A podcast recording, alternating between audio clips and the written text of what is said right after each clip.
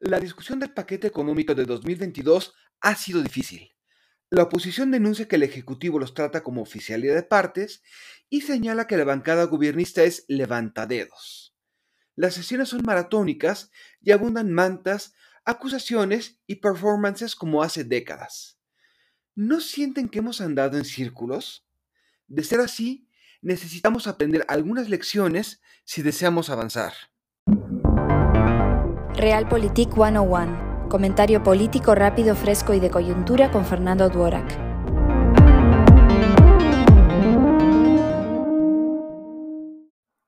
Aunque no creen ideas metafísicas como la ley del karma, hay un elemento que deberíamos rescatar para la discusión pública. Todo efecto tiene una causa y es nuestra responsabilidad identificarla para aprender y avanzar. El gobierno no actúa muy distinto como lo hacía el PRI en sus viejos tiempos, cuando controlaba los recursos a discreción.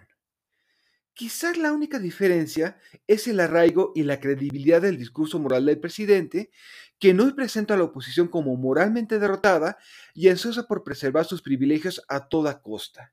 Y esto no es algo gratuito. La negociación del presupuesto fue muy difícil cuando no había mayorías en el Congreso y se contaba con márgenes de maniobra durante los años de bonanza petrolera. Sin embargo, hubo abusos en las asignaciones de dinero sin existir herramientas que garantizasen una rendición de cuentas eficaz.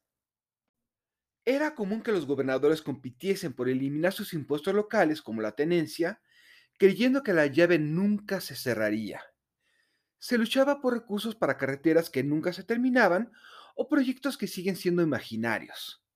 Carretadas de dinero se etiquetaban a los estados, cuyas legislaturas locales eran controladas por un partido.